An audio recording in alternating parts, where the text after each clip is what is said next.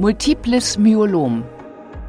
Guten Tag und herzlich willkommen zur Klinik-Sprechstunde, dem Asklepios Gesundheitspodcast mit Kirsten Kahler und Ärztinnen und Ärzten der Asklepios Kliniken. Herzlich willkommen zur Asklepios Gesundheitssendung.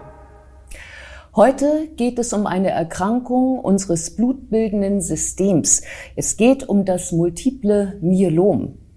Es betrifft diejenigen Zellen in unserem Blut, die die Antikörper bilden, die sogenannten Plasmazellen. Und beim multiplen Myelom entarten diese Zellen. Damit funktioniert die Antikörperproduktion nicht mehr richtig und damit auch die Immunabwehr. Bei mir ist Dr. Hans Salvender. Er ist Sektionsleiter der Hämatologie in der Asklepios Klinik Altona und zum anderen Leiter der Sektion Multiples Myelom in der Hämatologie der Asklepios Klinik St. Georg. Schön, dass Sie Zeit haben. Schönen guten Tag. Sagen Sie mir, entartete Plasmazellen, das heißt ja dann nicht nur, dass das Immunsystem nicht funktioniert, dann leiden ja auch Organe, oder? Also zum einen, wie Sie es äh, so richtig äh, dargestellt haben, ist haben wir einen Defekt im Immunsystem, also die Immunabwehr ist reduziert, also die Patienten können, wenn sie Infektion bekommen, diese Infektion schlechter überwinden, können an den Infektionen schon sterben. Aber wie Sie auch nachfragen zu Recht, ist, diese Plasmazellen vermehren sich im Knochenmark, in der, Im Knochenmark sollte die Blutbildung stattfinden. Die Blutbildung wird dadurch unterdrückt. Die Plasmazellen vermehren sich weiter, stoßen irgendwann an den Knochen, können den Knochen auflösen. Und wenn sie zu viel dieser Immunglobuline, diese Eiweiße produzieren, ähm, dann können diese Eiweiße die Niere verstopfen. Das sind die drei Organe, also Blutbildung, Knochen und Niere, die ähm, in Gefahr sind und weswegen wir dann auch behandeln, wenn diese in Gefahr sind. Ja, genau. Ähm, das heißt, erst einmal, welche Symptome merke ich denn dann, wenn ich unter dem multiplen Myelom leide? Um, das Durchschnittsalter ist 70, 71 Jahre und die Symptome sind eigentlich relativ, relativ landläufig, obwohl es eine sehr seltene Erkrankung ist per se. Die Patienten haben Symptome der Blutarmut, Leistungsschwäche, äh, Kurzluftigkeit ähm, oder Knochenschmerzen. Das sind eigentlich Symptome, allerweltssymptome ähm, für ältere Patienten. Und dann ist es die große Kunst herauszufinden, welcher dieser Patienten mit Knochenschmerzen und schäumenden Urin zum Beispiel und Blutarmut dann multiples Myelom hat. Ja, Sie sagten eben gerade, die Symptome sind eigentlich auch das, weshalb sie behandeln. Das sagt mir im Umkehrschluss, dass es nicht unbedingt dieses Myelom ist, diese Entartung, ähm, die ähm, mich zu, eventuell auch zu Tode bringt, sondern dass es um die Symptome geht. Ist das so richtig? Vollkommen richtig. Um, wir teilen die Erkrankung ein aufgrund der Anzahl der Plasmazellen im Knochenmark. Um, und ab einem bestimmten Zeitpunkt nennen wir die Erkrankung bösartig. Aber behandeln tun wir wirklich erst, wenn die Erkrankung so weit fortgeschritten ist, dass eins dieser drei Organe betroffen ist. Und das kann manchmal Jahre, manchmal sogar Jahrzehnte dauern. Ich habe eine Patientin, die wir seit 20 Jahren beobachten, die eindeutig diese bösartige Erkrankung hat. Aber die Erkrankung richtet keinen Schaden an und deswegen wird sie nur beobachtet. Ja, ähm, was ist denn das Prinzip eigentlich dann einer Behandlung? Also Sie, Sie versuchen dann äh, die Knochen zu retten, Sie versuchen dann die Niere zu retten. Ist, heißt, was heißt denn das für die Heilbarkeit dieses multiplen Myeloms überhaupt? Also zum einen, ähm, die Behandlung ist eine Behandlung, die gegen das äh, bösartig aggressive Immunsystem gerichtet ist. Wir zerstören das Immunsystem, um, leider dabei, zum Teil auch das gesunde Immunsystem. Aber nach einer erfolgreichen Behandlung erholt sich das gesunde Immunsystem schneller wieder, um, so dass wir Patienten haben, bei denen Jahre nach der Behandlung überhaupt gar nicht man in Blutwerten erkennt, dass er jemals krank war. Ist das eine echte Heilung? Das ist zumindest ein komplettes Verschwinden der Erkrankung. Das ist unser Ziel. Wie lange die dann vorhält, ist im Einzelfall sehr unterschiedlich. Wir haben durchaus Patienten, die noch vor der Ära dieser sogenannten neuen Substanzen behandelt wurden und bis jetzt seit 20 Jahren keinen Rückfall haben. Das gibt es. Und es ist jetzt heutzutage noch nicht die Regel. Und äh, wir haben auch Patienten, die sehr schnell Rückfälle bekommen. Ähm, aber dann würde die nächste Therapie eingeleitet werden als Dauertherapie. Und wir haben eine ganze Reihe von Patienten, bei denen die Erkrankung zwar sichtbar ist, zwar behandelt wird mit wenig Nebenwirkungen, aber sie äh, hoffentlich eine normale Lebenserwartung haben. Das mhm. ist unser Ziel. Dann, trotz der Erkrankung, wie bei hohem Blutdruck zum Beispiel auch, den Sie auch nicht heilen. Also sozusagen, genau, also leben mit der Krankheit und nicht trotz der Krankheit sozusagen. Ja. Wie funktioniert denn dann diese Therapie? Wie startet sowas? Also die Therapie besteht aus mehreren Einzelteilen. Gerade bei jüngeren Patienten und jünger ist in dem Zusammenhang unter 70, um, ähm, verabreichen wir eine hochdosierte Chemotherapie. Das hört sich schlimmer an, als es eigentlich ist, weil das hochdosiert bezieht sich auf die Nebenwirkung der und Zerstörung der Blutbildung. Aber weil wir zuvor die Blutbildung in Sicherheit bringen und anschließend wieder zurückgeben, quasi wie so eine Eigenblutspende, ähm, sind diese Nebenwirkungen deutlich äh, vermindert. Diese Hochdosistherapie bieten wir deswegen Patienten bis 70 oder biologisch bis 70 an. Ähm, ergänzt wird nahezu jede Therapie durch Cortison oder genauer Steroide ähm, in verschiedenen Tabletten, Tablettengrößen. Mhm. Um, ähm, der Witz bei der Hochdosistherapie, das ist, so, das ist so ziemlich die einzige Therapie, wo wir anschließend keine langfristige Kortisontherapie erstmal brauchen.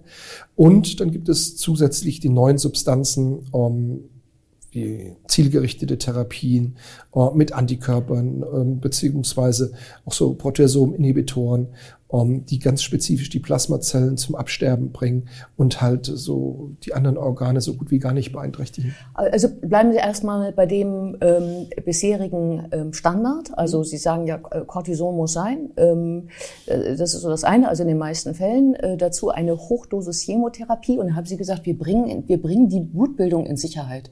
Mhm. Das kann ich mir nicht vorstellen. Also es ist so, dass die Hauptnebenwirkung dieser Hochdosistherapie eine Zerstörung der Blutbildung und damit auch der Plasma Plasmazellen ist. Und man kann aber diese Blutbildung durch bestimmte Tricks, ähm, indem man so eine halbhochdosierte Chemotherapie und so einen Lockstoff verabreicht, ähm, kann man die Blutbildung in die Venen ähm, mobilisieren und von dort einfach, einfach also absaugen und in Kühlschrank packen, so wie bei einer Einblutspende, dass man halt Blut entnimmt, nur in dem Fall halt jetzt nicht das Vollblut, sondern nur Teile der Blutbildung, in Tiefkühlschrank gepackt bei minus 186 Grad und anschließend die Chemo verabreicht, die nach einem Tag wieder aus dem Körper verschwunden ist. Und dann bekommt der Patient diese zuvor tiefgefrorene Blutbildung wieder zurück. Damit Hört sich, die Chemo nicht die Blutbildung zerstört damit die, genau, damit die Blutbildung, die gesunde Blutbildung sich anschließend wieder erholen kann. Ja, ist das nicht, also etwas aus dem Körper raus und wieder rein, das klingt ja immer auch erstmal nicht ganz ungefährlich, oder? Ja, das hört sich so, so ein bisschen an wie Science Fiction, ist aber ähm, gar nicht so selten. Also ich habe ähm, meine Arbeit begonnen Anfang der 90er Jahre in Heidelberg. In Heidelberg wurde die, diese Methode so entwickelt damals und ich persönlich habe bestimmt schon über 1000 Patienten behandelt mit dieser Therapie und vor allem die Patienten auch vorher und danach gesehen. Um, das ist heutzutage eine Standardbehandlung in Deutschland sicherlich. Kann nichts, kann, kann nichts passieren, Infektion? Äh, passieren kann immer was, aber, aber das Risiko jetzt von einer, einer äh, hochgradig ganz gefährlichen Infektionen ist bei langfristiger Cortisontherapie auch nicht null. Und nach einer Hochdosistherapie oder im Rahmen einer Hochdosistherapie zu versterben, ist heutzutage eine Größenordnung von einem Prozent oder weniger. Mhm. Und ähm, wie lange dauert dann diese Chemo oder sind das mehrfache Chemos, die Sie da machen? Also wir machen ähm, bei diesem Hochdosiskonzept, wie gesagt, für Patienten bis 70 Jahre, machen wir eine Vorbehandlung, die über drei Monate geht, Kombination aus Cortison. Das Cortison geben wir auch nicht jeden Tag, mhm. sondern nur an einzelnen Tagen, wodurch die Nebenwirkungen, die bekannten Nebenwirkungen von dem Cortison übrigens auch radikal vermindert werden. Ähm, und anschließend müssen dann die Stammzellen gesammelt werden in einem zweiwöchigen Aufenthalt, stationären Aufenthalt. Und anschließend gibt es die Hochdosistherapie, wofür die Patienten circa zweieinhalb bis drei Wochen stationär sein müssen. Mhm. Und insgesamt dauert dieser Prozess dann? Das ist ein halbes Jahr. Ja. Manchmal dann kommt anschließend noch eine Erhaltungstherapie. Also man ist damit schon doch ein halbes, dreiviertel Jahr sicherlich beschäftigt. Ja. Ähm was machen Sie denn, wenn jetzt, wenn Sie einen Patienten haben, der älter ist? Denn das ist ja doch, ein, glaube ich, eine Krankheit, die viele ältere, also mhm. mit einer sieben vorneweg, würde ich mal sagen, schon gerne betrifft. Ähm, was machen Sie denn äh, für die? Ähm, welche Alternativen haben Sie? Also bei den Patienten ist das Ziel, die Erkrankung zu beherrschen mhm. mit möglichst wenig Nebenwirkungen, was die neuen Entwicklungen der Therapien auch erleichtern. Und ähm, da ist es eine chronische Behandlung, eine Dauerbehandlung um, und wie, wie gesagt, wie bei, wie bei hohem Blutdruck. Äh, während bei den jüngeren Patienten versucht man halt mit dieser intensiven Therapie die Erkrankung erstmal komplett zu beseitigen, dass sie hoffentlich Jahre und manchmal, wir haben auch solche Fälle, Jahrzehnte nicht mehr wiederkommt. Ja. Und das ist der Unterschied. Bei den, bei den Älteren fängt man von vornherein mit einer Dauertherapie an. Ja, ähm, Sie sprachen eingangs auch von neuen ähm, Techniken, die Sie haben. Ähm, Sie sprachen von zielgerichteter Therapie, was ja auch so ein Begriff ist, der, der, der eine starke Bedeutung hat, man aber vielleicht nicht auf Anhieb versteht. Ja. Was ist das?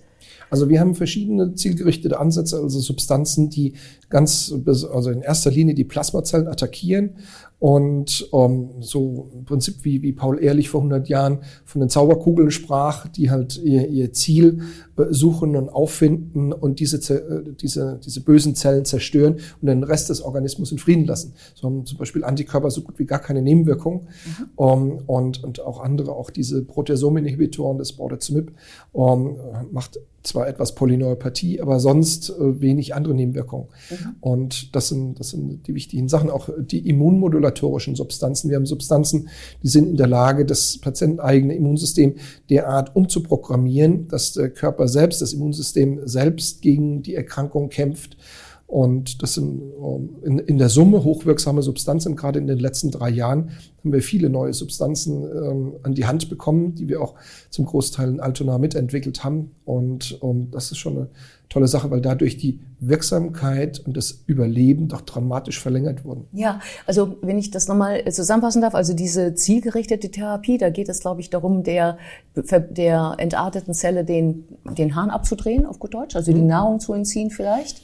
Ähm, während ähm, bei der ähm, äh, bei dem modulierenden bei der modulierenden Therapie geht es darum, das Immunsystem wieder zu starten und selber tätig zu werden, habe ich das so richtig ausgedrückt? Ja, so, weiß, wobei ähm, das nicht nicht ganz schwarz und weiß ist, kann man so so kann man es jetzt auch nicht sagen.